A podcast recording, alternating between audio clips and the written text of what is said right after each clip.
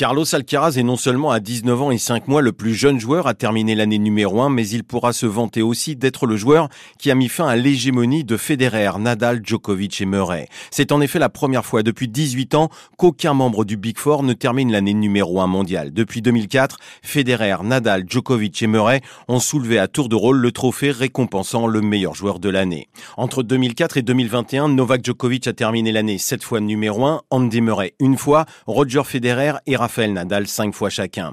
Carlos Alcaraz succède à ces quatre monstres sacrés et il le doit à une saison remarquable au cours de laquelle il a remporté cinq titres dont deux Masters 1000 et son premier grand chelem à l'US Open. Le Murcian profite aussi des circonstances, celles notamment d'avoir vu Novak Djokovic non vacciné contre le Covid ne disputer qu'une partie de la saison. Le Serbe a été privé de deux grands chelems, l'Open d'Australie et l'US Open, et de quatre Masters 1000 disputés sur le sol nord-américain.